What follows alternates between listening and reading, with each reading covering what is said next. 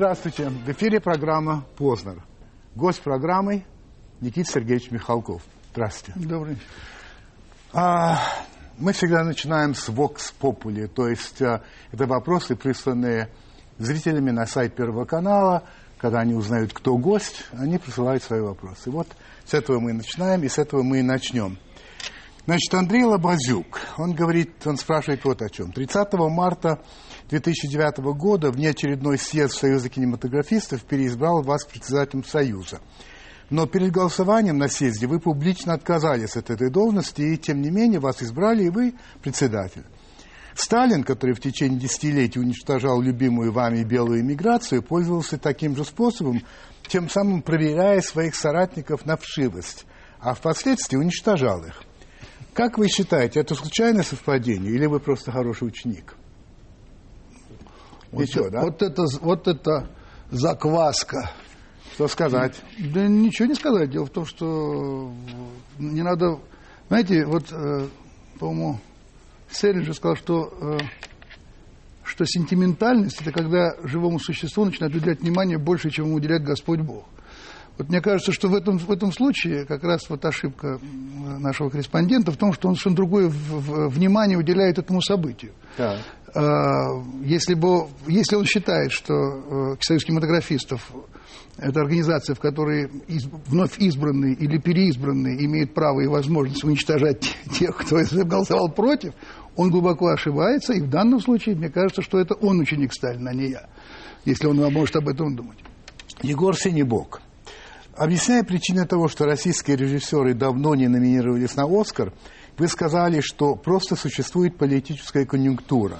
Если в Югославии идет война, то победят хорватские картины. А с каким политическим событием в таком случае совпал выход вашей картины «Утомленное солнце»? Э, «Утомленное солнце» первой картины? Да, да, конечно, которая победила. Ну, вы знаете, э, так сказать, я все-таки тешу себя надежды, что не только это решает вопрос. Э, но полагаю, что такой взгляд на события тех времен э, достаточно, на мой взгляд, необычный, потому что эта картина не против э, чего-то, это картина о том, что невиноватых в этой истории нет. И те люди, которым было по 20, по 18, в, в дни репрессий, все равно целовались, рожали детей, и слушали музыку, и танцевали, и не все время думали о том, так сказать, чем занимается Иосиф Виссарионович в, в Кремле. Это есть жизнь. Поэтому мне кажется, что в данном случае людей э, как бы привлек, привлек этот взгляд на это время, с одной стороны. А с другой стороны, мне думается, что все-таки, так сказать, э, такой актер, как Меньшиков, плюс умноженный на маленькую девочку, Ингеборга и так далее, это достаточно серьезный коллектив для того, чтобы к ним отнести серьезно. Очень многие спрашивают, как обстоят дела с uh, «Утомленные солнцем 2». Я закончил снимать все, Божьей милостью. Смонтирована первая часть. И я надеюсь, что мы покажем ее, даст Бог, в апреле, и начнется прокат. И где-то в конце года или в начале следующего выйдет вторая часть. И плюс к этому через какое-то время будет готово 15 серий для телевидения, но это не те серии, как бывает так, что все, что не вошло в кино, вошло туда. Мы отдельно снимали сцены, огромные эпизоды, специально для сериала. Еще спрашивают, почему вы разделили «Утомленные солнцем 2» на две части? Не опасно ли это с точки зрения даже зрительского опасно, интереса? Опасно. Это опасно, но с другой стороны, а, вы знаете, когда мы погрузились в этот материал, а, так по-серьезному, когда я начитался вместе с моими коллегами и соавторами а, воспоминаний, писем, то стало понятно, что хочется сказать о большем. Вложить все в одну картину невозможно. Сделать картину в 6 часов длиной тоже невозможно. Работать только на сериал не хочется, потому что другой масштаб. Поэтому мы, собственно, ну, в принципе, мы не первые в этом вопросе уже, скажем, успешная картина Тарантино, она шла именно так. Важно, чтобы в конце первой части люди заходили посмотреть вторую. Вот это самое главное. Евгений Юрьевич Сидоров, как вы считаете, необходимо ли, наконец, принять нелегкое решение о захоронении вождя революции? Интересовались ли властя, власти мнением деятелей культуры по данному вопросу? Но вы-то что считаете? Вы знаете, я не хочу, чтобы мое мнение стало бы, так сказать, мнением э, деятелей культуры, да, мое личное да, мнение. Да. Я давно об этом говорил.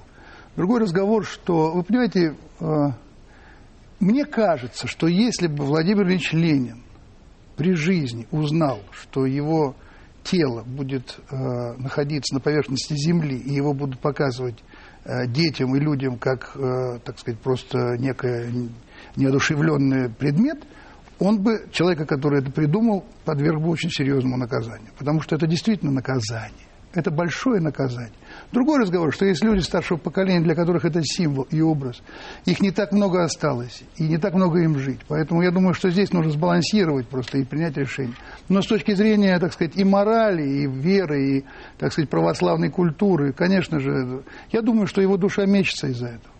А он сам, как, как я слышал э, и даже читал, э, завещал похоронить себя рядом со своей матушкой на Волковом э, кладбище. Дмитрий Леонидович Юношев, если бы вдруг вы стали президентом России, то какие бы были ваши первые шаги? Вы знаете, я отвечу словами одного из замечательных русских деятелей, не помню кого, всем оставаться на местах.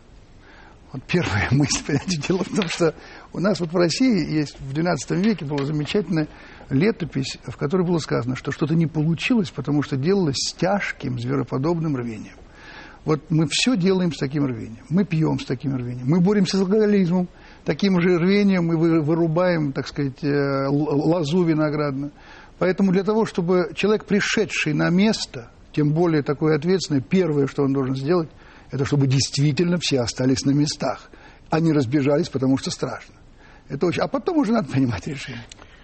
А, Борис Борисович Зябрев, а, ваши фильмы всегда вызывали у меня восхищение. Трудно сравнивать вас как художника с кем-либо из ваших коллег. Вместе с тем ваша гражданская позиция при любой власти не вызывает подобного ощущения. Вы всегда, в кавычках, с властью, всегда подле нее, будь то времена СССР или наши дни. Это действительно искреннее уважение к и, и, и нынешних, и прошлых руководителей страны, или просто умение дружить с властью в обмен на свободу творчества? Ну, вообще дружба с властью в обмен на свободу творчества, э, это, наверное, было бы гениально, если бы так возможно было. Дружить с властью, я абсолютно свободен в творчестве. Даже если мне что-то не нравится в этой власти, я о ней говорю, и об этом говорю, и учитывая, что у меня хорошие с ней отношения, я абсолютно в этом свободен.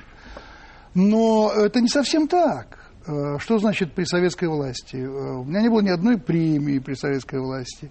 Моя картина «Родня» пролежала на полке три года. Я получил около 200 замечаний. Я просто об этом не говорю, потому что не считаю нужным об этом говорить.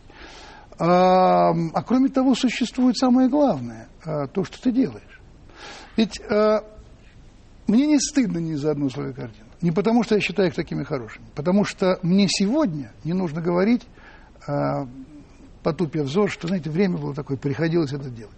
Я делал то, что мне нравилось, и то, что, во что я верю, и абсолютно не обязательно было, чтобы я дружил с властью. Потому что если вы посмотрели бы обсуждение, так сказать, в Госкино моих картин, да, скажем, той же самой Родни или Обломова, а, то вы поняли бы, что это не так. А что касается сегодняшнего дня, то это не дружба с властью, а дружба с людьми. Э, как, то, точно так же, как я дружил с Рудским, и когда, так сказать, они были в Белом доме обстреливаемы, я единственный, между прочим, по этому каналу не, и по другим тоже не, э, так сказать, клеймил их позором. Я сказал, что я выбираю друзей не по должностям, а потому что это мои друзья. И он так и остался моим другом. Поэтому в данном случае это разговор не о власти, а о людях. Александр Йосифович Малкиель. Задаю вам тот же вопрос, который в этой же передаче поставил в свое время перед Андреем Кончаловским. Как, на ваш взгляд, продуктивно бороться с растущей в России ксенофобией?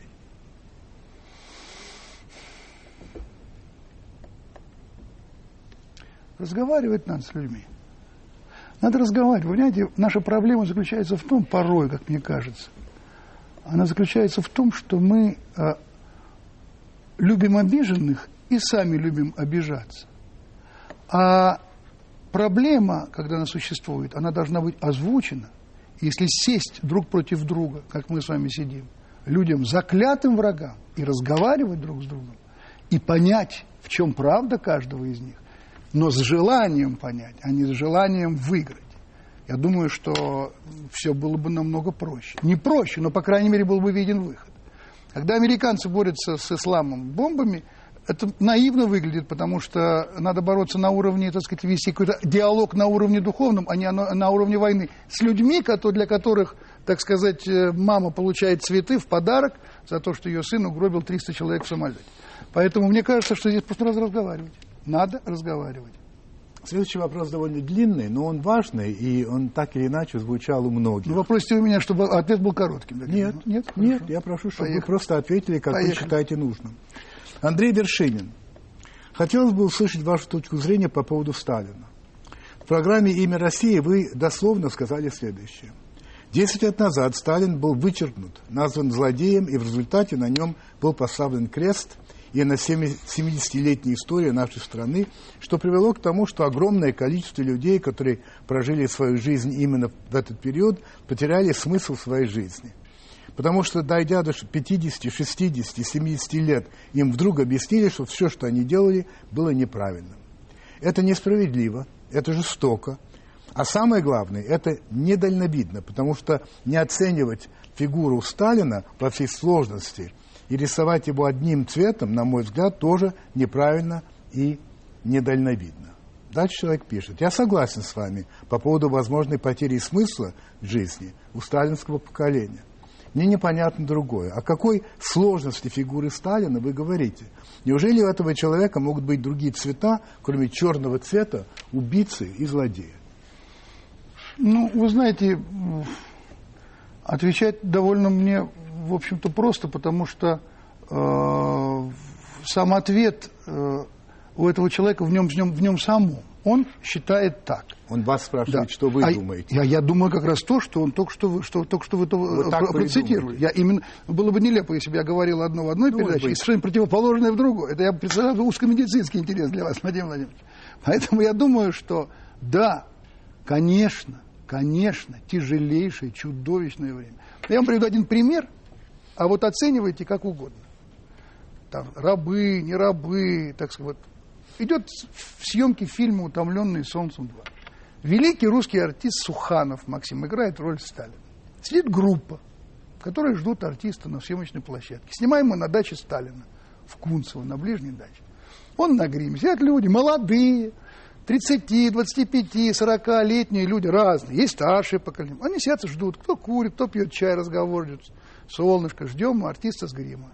И входит артист в гриме Сталина, его костюме, его походкой, чуть-чуть согнутой рукой, и группа встает. Ну, а, ну чего тут? Их не заставили. Ничего не случится, если они будут, развалясь, продолжать курить. Значит, что-то такое генетически в них заложено, что заставляет их не от страха. Я не, про какой страх может быть у 20-летнего, 25-летнего человека?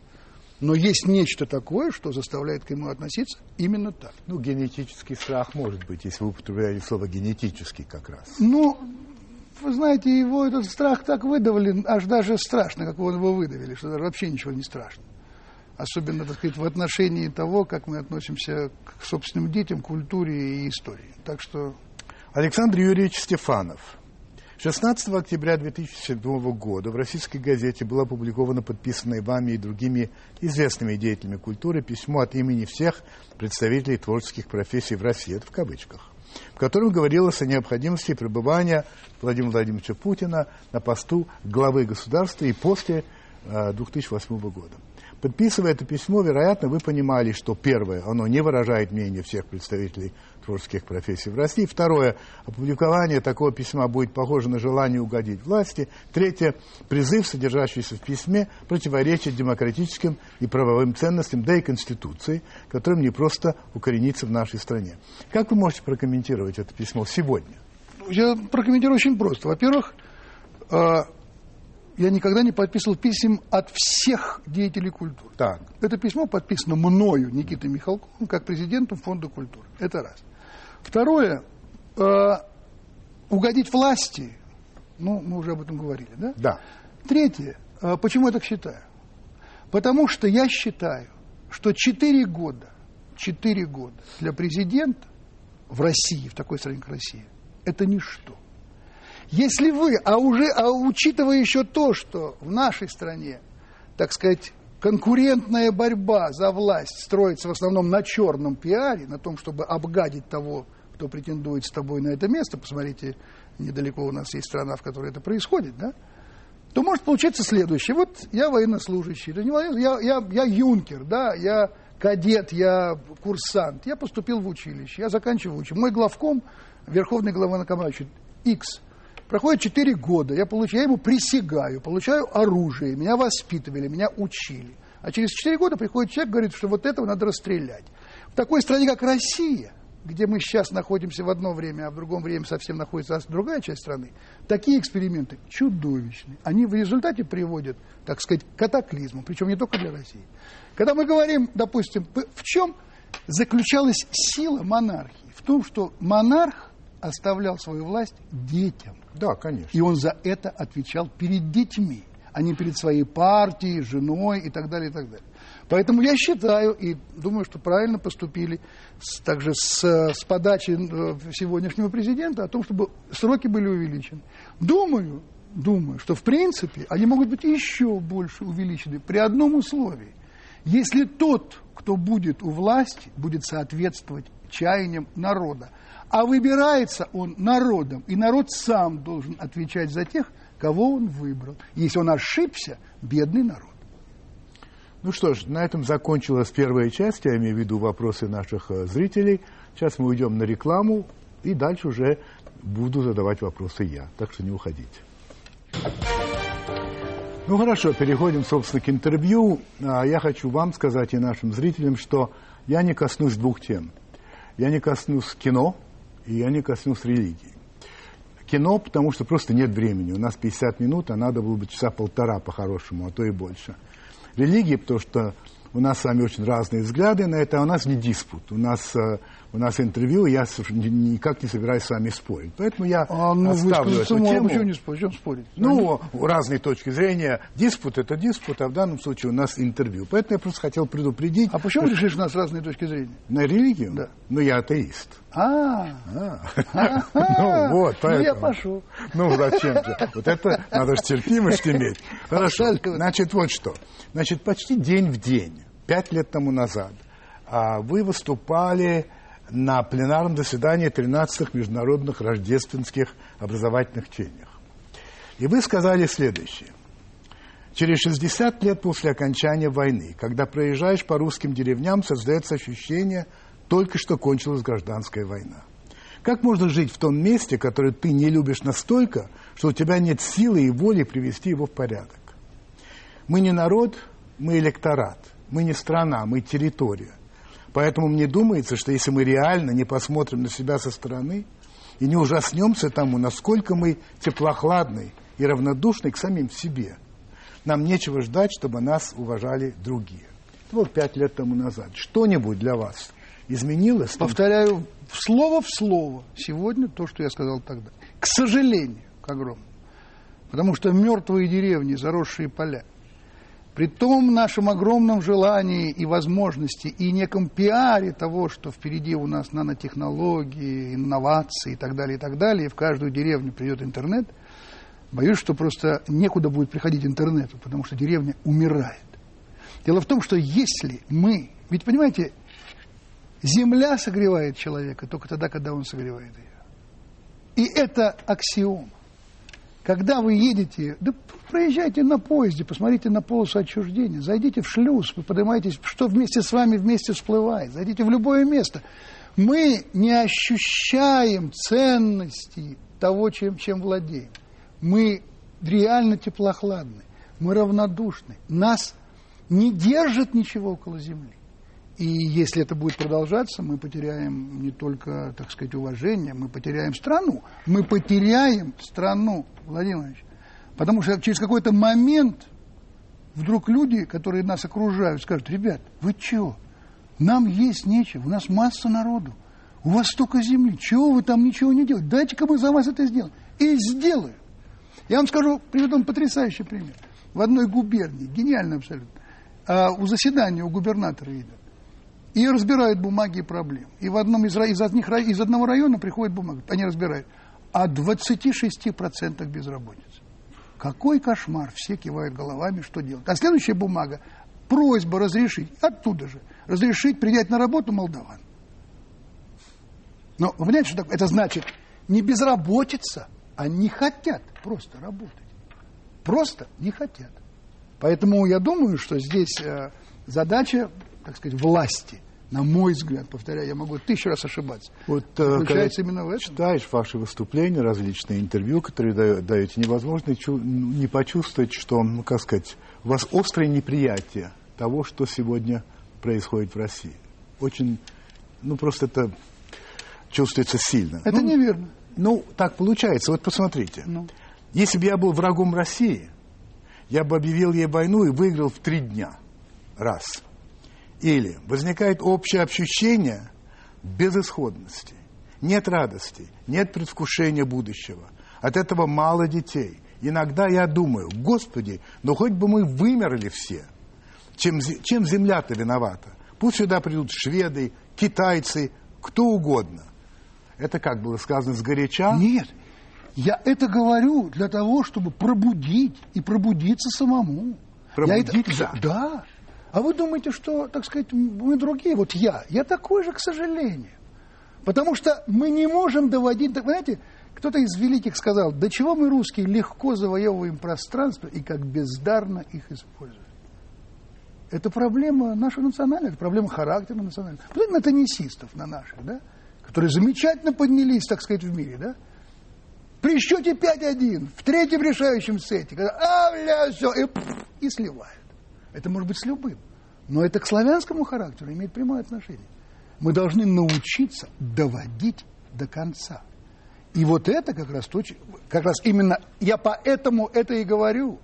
Потому что когда видишь вот это вот отсутствие воли жить, Владимир Владимирович, воля жить, она, мы- пульс воли жить должен быть ощутим властью, государством и так далее. Почему это произошло или происходит? В чем, если вы говорите, что это часть славянского характера, тогда это уходит э, в древность. Это да, одна, ну нет, это часть, да, часть. да, да. Вот. Почему это так произошло? Вы мне рассказываете истории, я могу рассказать другие, когда я бывал в деревнях, где просто все покосилось, упало, грязные окна. Спрашиваешь людей, ну почему вы не хотите у себя дома, чтобы было приятно и чисто? А, вот это что такое?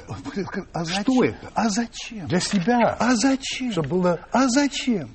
Белые пришли грабят, красные пришли грабят. Вспомните великого режиссера, великих режиссеров братьев Васильевых в, в картине Чапаев. Нету вот этого внутреннего стен, надежды нету. Она не пришла.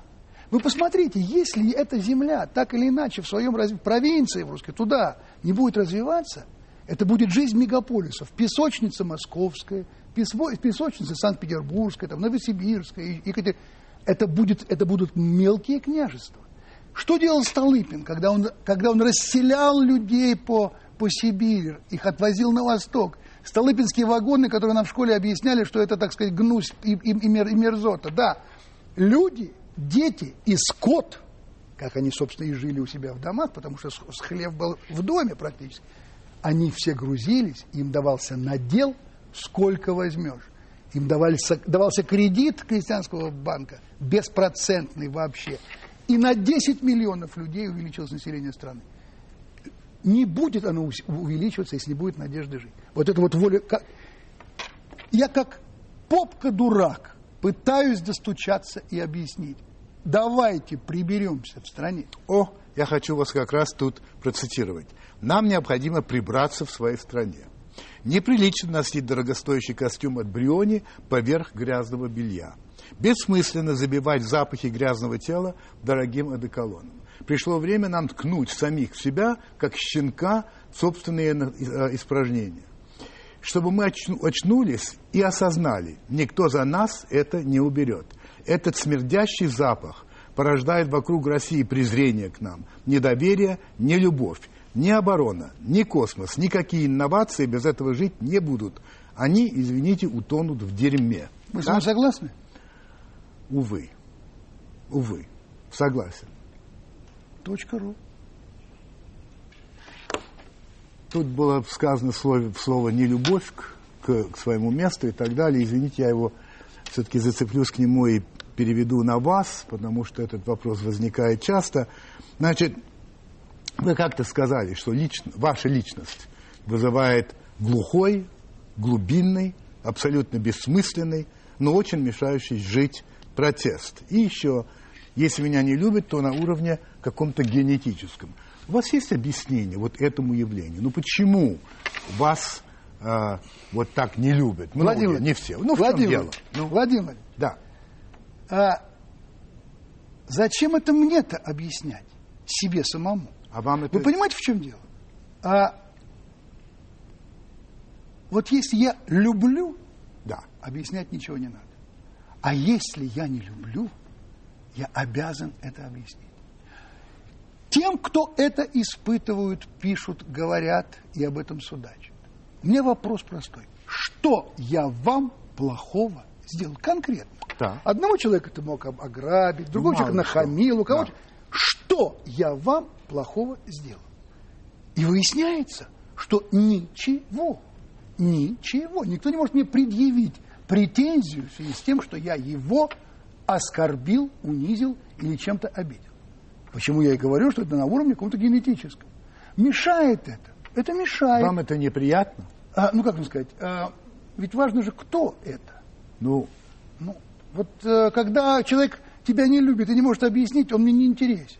Ну, мне не интересен. Ну, то есть это вас как-то не тревожит? У ва- у вас А. не испытываете по этому поводу, ну, какого-то такого не- неуютного Нет, ну, чувства? Я, не знаю, как Я сказать. буду, б- не- буду неискренен и, э, так сказать, если скажу вам, что я от этого получаю удовольствие. Нет. С другой стороны, это выдает такой драйв, такой бойцовский. Я, так сказать, э, по, по- по характеру такой. Мне, э, если меня так все время по шерсти гладить, то я засыпаю, и это очень опасно, потому что я становлюсь безопасным. Это, это нехорошо. Это для меня опасно, потому что это нехорошо. Но э, ведь, ведь есть... Давайте разговаривать, да? Вот, допустим, я говорю моим оппонентам, ребят, прямой эфир, то прямой эфир. Сели и говорим, что... И вы что, мне- и никто этого не сделал? Никто да этого ну не- ладно. Я- это я страшно интересно Я сколько раз эфире. предлагал. Вы понимаете, вот возьмите съезд. Ну, Мне было предъявлено 14 претензий, где было воровство, и то-то, то-то, вот это, да, все.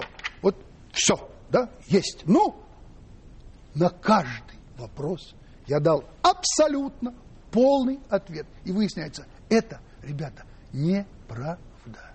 А если это неправда, то какая мне разница, каким образом мне с вами общаться по этому поводу? Вы же видите, что это неправда. Я вам доказал, доказал. Возьмите диск съезда нашего, посмотрите внимательно его. Два с половиной часа. Это, это, это блокбастер, так сказать, с точки зрения того, что на каждый конкретный вопрос людей, которые тебя обвиняют, ты даешь конкретный ответ. И выясняется, что все не только не так, а совсем наоборот. Потому что тебя обвиняют эти люди в том, что они сами не сумели сделать, если бы были на моем месте. зависть? Ну, в, в огромной ну, это же вообще движущая сила нашего, так сказать, отечественного э, эстеблишмента. Так что тут... А вы довольно любопытно, на мой взгляд, рассуждаете о русской интеллигенции. И, в частности, вы говорите, что э, эта интеллигенция, русская интеллигенция, отличается от всех прочих тем, что она не выходит из своего народа. И отсылаете нас к Петру Первому, который отправлял детей боярских учиться в Европу, в Голландию и так далее, но при этом не сказал их родителям, что утром следует пить не водку, а кохвей, и вообще брить бороды. И когда эти уже вернувшись взрослые люди оказались совершенно чужими. И вот вы говорите, наша интеллигенция, она, ну, условно говоря, голландская. Вопрос, что Пушкин, а, Достоевский, Толстой, вы сами, вы что, все голландцы? А я в не считаю смысле? их интеллигентами. И Лин тот же самый, Так который... это они не интеллигенты. А кто же? Они аристократы, это разные вещи. Ну, какой же... Ну, огромная разница. Достоевский какой Владимир же они аристократ? Ну, это огромная разница. Кстати говоря, вот как раз наша способность интеллигентская, так сказать, искать и самокопательство привела к, в общем-то, гибели России. Вопрос Русская другой. литература погубила, так сказать, Россию во многом очень, на мой взгляд, хотя не только на мой. Э, Это та- интересно, Так же, так же думает и Василий Васильевич Розанов, с которым Да. я согласен в данном случае. Да. Но, вы понимаете, в чем дело? Дело в том, что а, произошла, а, возникла пропасть между теми, кто вернулся, обремененные, так сказать, обремененные знаниями и новым взглядом на мир Да, да. и теми, кто жил здесь. Да. Эта пропасть возникла. Эту пропасть, ведь э, Волошин писал, Великий Петр был первый большевик. Это действительно так. На уровне большевика он пытался переделать огромную страну, достиг невероятных успехов, но в то же время навсегда разделил этот народ с этой интеллигенцией. Которой до него, выходит, не было. Что? Разделение? Интеллигенции. Р- Интеллигенции не было до него. Так выходит. В том, в том представлении, В том. о котором вы говорите, да, конечно, не было. да. Ну, Протопоп Авакум интеллигент? Вы сами э, аристократ или вы голландец? Вот где, Нет, вы я себя голланд- где ощущаете? Я, я летучий аристократ. Летучий аристократ. Хорошо, хорошая формулировка. А все-таки почему русская литература погубила страну? Объясните мне. Это вы имеете в виду конкретных людей? Ну, вы понимаете, Чехова, а, там, а, Бунина, я не знаю, там... Так сказать, такой слоган. Михалков сказал, что русская литература погубила Ну, страну, и сразу это... снимаем. да. Снимаем. А, я, щ- я вам важно- скажу, я да. вам скажу, я Ну. вам скажу. Вот это а, ощущение себя а, виноватым, ощущение себя все время а, копающимся в том, как правильно или неправильно поступил, а ощущения, которые, с одной стороны, дают потрясающую, м, потрясающее смирение и возможность, так сказать, э, думать о другом человеке, который, как мы понимаем, есть не средство, а цель. Это величайшее достоинство русской литературы. А с другой стороны, это же самое привело к тому, что любое явление, которое не должно быть оспариваемо, скажем, как аксиома должно восприниматься, потому что корневая система, оно тоже стало подвергаться сомнению. И отсюда возникло... Пример. Ну, Один. Не, ну, ну, например, все отношение к православию. Ну, в какой стране можно было в течение двух-трех лет лишить огромную страну, почти с двухтысячной историей православия, заставить взрывать собственные храмы, разграбливать их, сжигать иконы и, и, и, и закапывать живьем священников? В каком страшном сне? По Франции. Что? По Франции во время революции 1789 года Что? вешали священников и так далее. Но вы же знаете, ну, одну секундочку, вы же видите различие между, от- между значением во Франции религии и в России? Ну, не знаю. Ну как? не знаю. Ну, знаете. Вы умный человек, вы знаете. Я умный, но, может быть, я не Э, всё для- знаю. сегодня для Европы религия имеет большое Это значение. другое. А, а откуда она выросла, эта Европа? Она выросла из той же Ну, самой для Франции. некоторых стран имеет. Ну, для некоторых... Ну, Да, это ну, для Россия, да. Польши э, очень сильно чувствуется религия, да. Для Испании очень сильно. Ну, Франция гораздо меньше. Конечно. Но Да. давайте только тогда еще разделим следующее. Католицизм и православие. Разделим, конечно. Разделим. конечно. А в этом случае я могу сказать, как мне кажется, что, скажем, православие намного ближе к исламу, чем к католикам. Именно поэтому Россия реальный мост между Востоком и Западом. Именно только поэтому именно в России сосуществуют эти конфессии без всяких проблем. Без- если они не надуманы и не специально не И вот это вот отношение к, к православию, к священнику, к церкви, а, которое проявилось вот эти постреволюционные в том годы, числе и русской литературой. что это литература? В том числе и русской литературы, безусловно. В том числе и русской литературы. Ладно. Я представляю себе, как меня сейчас Ну, понесут я кочкам считаю- в интернете. Ну, Скажите, бог пожалуйста, ребята, я готов. да, а, вы не поклонник демократического а, политического устройства? А что вы называете этим? Ну, то, что в основном существует на Западе. Вот это, это, это форма а, политического Я не устройства. поклонник принятия механическим путем западных форм для России. Они, они, они не приживаются. Смотрите, значит, э, я почему спрашиваю? Девять лет назад, аж девять лет тому назад, в программе «Времена» вы были гостем, и вы проявили, на мой взгляд, поразительную прозорливость, с одной стороны, и, ну, скажем, некоторый антидемократизм. Посмотрите на экране, посмотрите. Я думаю, что вообще губернаторов надо назначать и снимать. Пока, То есть народ не должен выбирать. пока думаю, что нет. Потому что он не может выбрать, его обманывают все.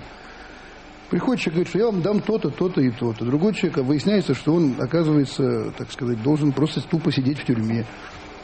Э, Мне думается, что мы таким образом разжижаем ответственность людей перед э, людей, облеченных властью. Ну, это моя субъективная точка зрения. Я, так сказать, говорю то, что я думаю. Мы и тут все Я субъекты. считаю, что губернаторы э, должны быть более зависимы на сегодняшний день.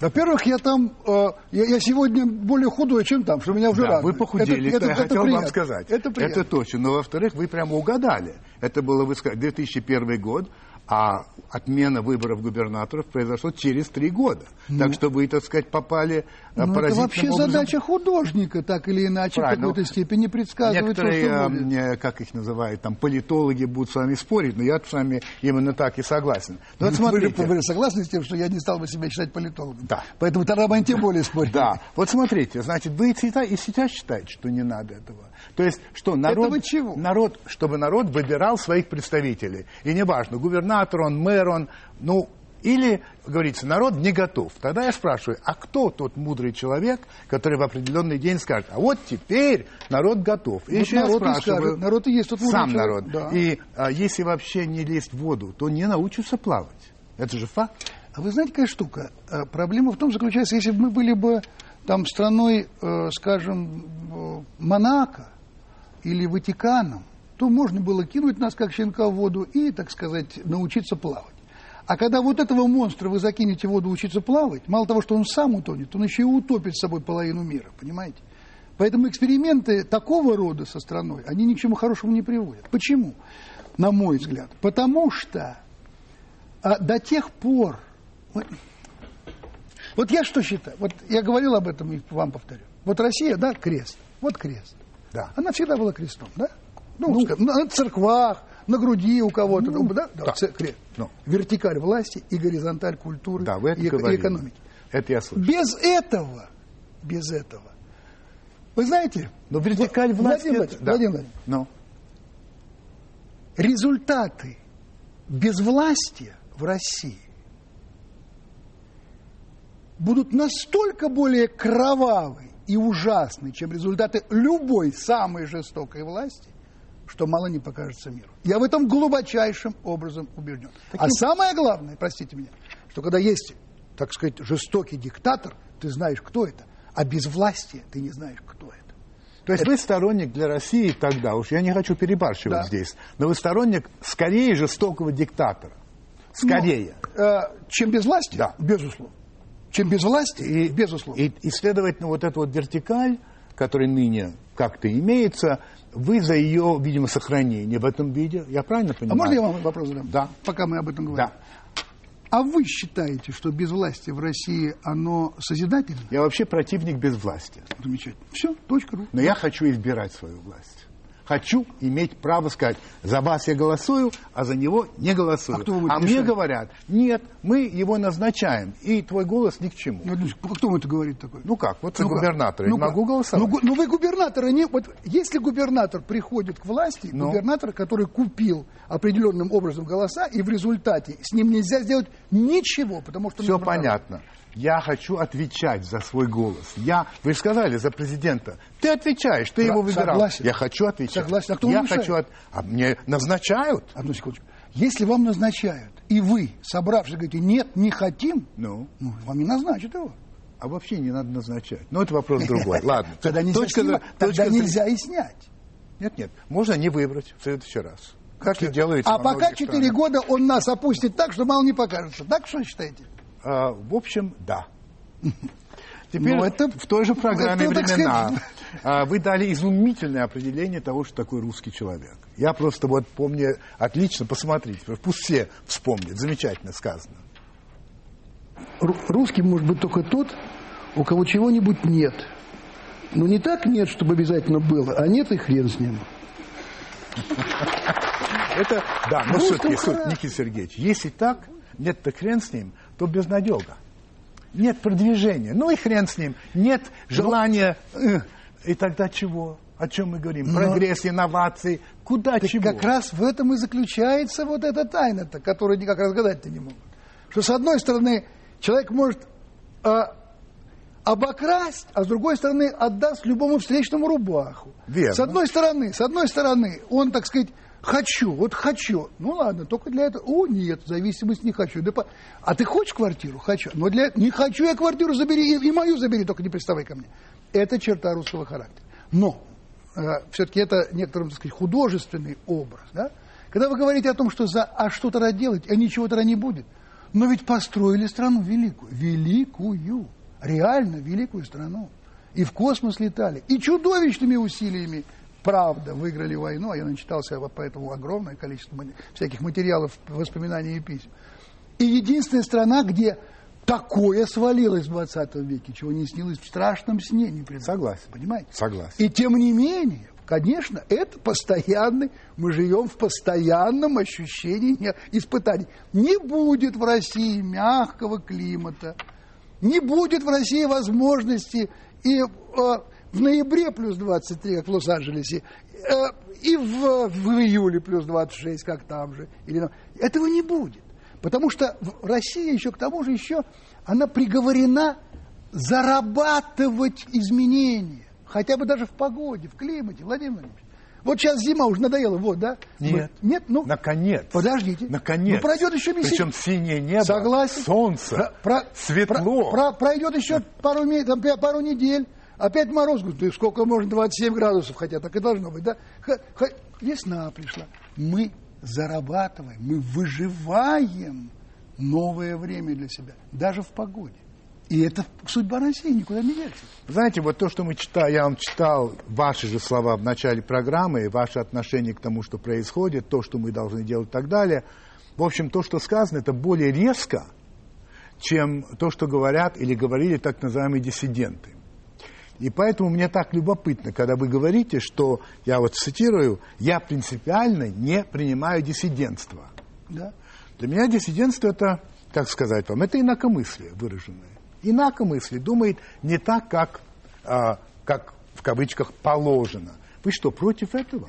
Против чего вы, когда вы говорите, что вы принципиальный я противник? Против, я не против инакомыслия, я против диссидентства. А что, как вы это понимаете? Ну, э, как вам сказать, ну не знаю, но когда за этим больше внешнего, чем внутреннего, когда за этим, понимаете, а, я вам объясню. А, люди диссиденты отправлялись в лагеря, в тюрьмы. Дайте сказать Разве можно сказать, что это внешне? Дайте сказать глухонемо. Пожалуйста. А, в нем нет созидания. Отрицание есть, смелое, героическое, с, с подвигом, но созидания в нем нет. Для меня. Да. Для меня любая точка зрения, если она даже идет в разрез с точки зрения там, сказать, власти или кем-то еще, она должна быть созидательной. Мне не интересно снимать фильм «Так жить нельзя». Потому что для этого ничего не нужно. Возьмите камеру и пойдите по стране. И, и, и смонтируйте. Так жить нельзя. А я хочу знать, как жить можно, как нужно. Меня интересует возможность созидать, отрицая то, что мне не нравится. Но созидать. Предлагайте. Предлагайте, а не просто отрицайте. Поэтому вы говорите о моих жестких, так сказать, высказываниях по этому поводу. Да, я высказываю. Но я высказываю это, не стоя в третьей позиции, так сказать, и глядя со стороны холодным взглядом не при, так сказать, э, Чадаева. Я говорю о том, что я готов. Я готов. Я хочу сам изменить это. Когда я говорю о том, что вы хоть бы мы все вымерли, это крик души. Неужели, я, вы же понимаете, я не хочу, чтобы мы все вымерли. Но я хочу достучаться, чтобы это стало, скажем, вот просто эта проблема. Вы не представляете себе, даже если вы вдумаетесь, тогда вы поймете, что такое, когда я говорю прибрать страну. Это ведь не просто с веником пройтись. Там очень много всего. А что это? Ну что вы, ну, ну вы только вдумайтесь. Ну, вы же помните детство, да, когда вы, э, вас мама ругает за то, что вы в комнате у себя не, не прорывалось там полный бардак, вы пришли, вы его убрали, пришли к вам товарищи и начали говорить, да, я три часа потерял, ну-ка убери оттуда, ну-ка иди, иди вытри ноги, правильно? Хотя бы две недели, да? Вот хотя бы на две недели ощутить, что это твое, это твой труд. Зачем мы собирали макулатуру и, и, и металлолом? Это же нужно было государство, оно и так прожило бы. Почему? Потому что за этим было единое дело. За этим было единение. Нам нужно на едином деле соединять нацию, а не на разговорах о том, на что... На каком пора... деле у вас есть? Прибрать страну, ну. Прибрать страну? Прибрать страну. Ну, вы думаете, что эти самые коммунисты были идиотами, когда устраивали БАМ и Целину? Это единое дело. Это отвлечение от каких-то там проблем. Это единое дело. Люди этим занимаются. Другой разговор, что им, так сказать, вешали, как говорится, лапшу на уши, и в результате целина превратилась, так сказать, в пустыню. Другой разговор. Но ничего не получилось, потому что дело с тяжким звероподобным рвением. Но когда я говорю, это единое дело, которое может собрать людей, его надо сделать весело, интересно, с, с лотереями, с выигрышами, с телевидением, с огромной рекламой. Это должно быть всенародное дело под руководством государства с огромными вливаниями. Но какие, какая польза от этого? Какая экономическая от этого польза будет? Вы только вдумайтесь, если реально собрать то, что стоит на, на берегах э, Охотского моря или на, или на берегу э, Аральского моря эти корабли, просто их переплавить. Это можно из этого построить новую армию просто, новую э, БТР. Я сейчас, это, ради бога, только не думайте, что это, так сказать, прожектерство.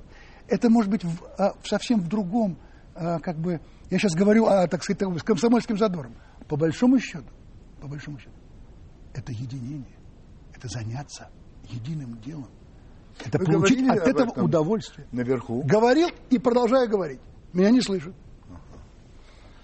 Ну что делать? И мне говорят, знаете как, ну, ну, хороший, да, да. Ну, давай как-нибудь. Да, да, ну, конечно, конечно. А вы сторонник просвещенного консерватизма и говорите, что это то, на чем может держаться Россия. Просвещенный консерватизм. Я это услышал и сразу понимаю, слышу другое. Суверенная демократия. Какие-то странные вот эти вот слова. Что такое просвещенный консерватизм? Что это? Дерево. То есть? Это корни, которые глубоко сидят и распространяются, так сказать, в округе. Это ствол, который держит, который держит эти корни. И это листья, которые улетают, прилетают, ветер их гнет туда и сюда. И это есть просвещенный консерватизм, когда у меня есть иммунитет национальный против того, чтобы так или иначе потерять эту корневую систему. Переходим к Марселю Прусту, с вашего позволения. А у него был опросник, я всем его сдаю и задаю его и вам. Какое качество вы более всего цените в мужчине? Мужчину. А в женщине? Соответственно, мужчины тоже. Вы знаете, как сказал Гейн, что женщина, которая перестает быть женщиной, превращается в скверного мужчину. Есть ли у вас любимое слово? Слово? Mm. Оно неприличное. А нелюбимое? Оно тоже неприличное. Что вы считаете своим главным недостатком? А, перманентная несправедливость и, так сказать, а, горячность.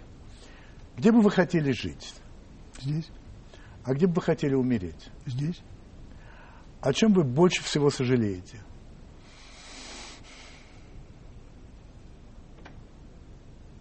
Плохо учился, честно говоря. Если бы дьявол предложил вам без всяких условий вечную молодость, вы бы это приняли? Ну, я просто надеюсь, что мы, мы не, дош, не, не дошли бы до таких близких отношений. Оказавшись перед Богом, что вы ему скажете? Господи, прости меня за то, что я не смог любить тебя так, как ты меня любишь. Это был Никита Сергеевич Михалков. Спасибо большое. Украина у всех на устах, и это совершенно понятно. Непонятно же пока, кого украинский народ выберет президента. Юлию Тимошенко или Виктора Януковича. И вообще это здорово, потому что так и должно быть при э, демократических э, выборах. А вот э, я задаюсь вопросами, мне это непонятно, здоров ли Виктор Ющенко. У меня этот вопрос возник после того, как он указом своим в пятницу э, наградил званием Героя Украины э, лидера организации украинских националистов и э, украинской повстанческой армии Степана Бандеру званием, я повторяю, Героя Украины. А, я хочу напомнить вам, что летом 1941 года Бандера призывал украинский народ вместе с немецкой армией бороться, чтобы сломить Москву а, и убрать большевиков, ну и так далее. Виктор Ющенко, конечно, потерпел очень тяжелые, я бы сказал, унизительные поражения во время первого тура голосования, собрав даже и 6% народных голосов, а, чего он, конечно, не ожидал. А, вот э, я и подумал, ну, может быть, он того, может быть, от переживания что-то а, с ним случилось. Ведь это можно понять, все-таки удар очень тяжелый. Потому что человек в здоровом уме, в здравой памяти сделал героя из фашистующего бандита – ну, этому поверить трудно. Правда, если считать э, крайний национализм болезнью, то надо признать, что таких людей много и, увы, не только на Украине. Но чтобы президент...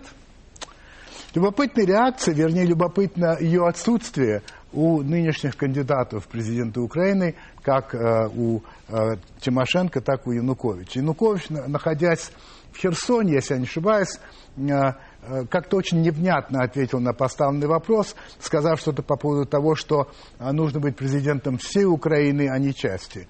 А Тимошенко, будучи во Львове, просто отменила пресс-конференции, на которой, в общем, конечно, ей бы задавали этот вопрос. Ну, это, конечно, понятно, ведь каждый голос теперь на вес золота.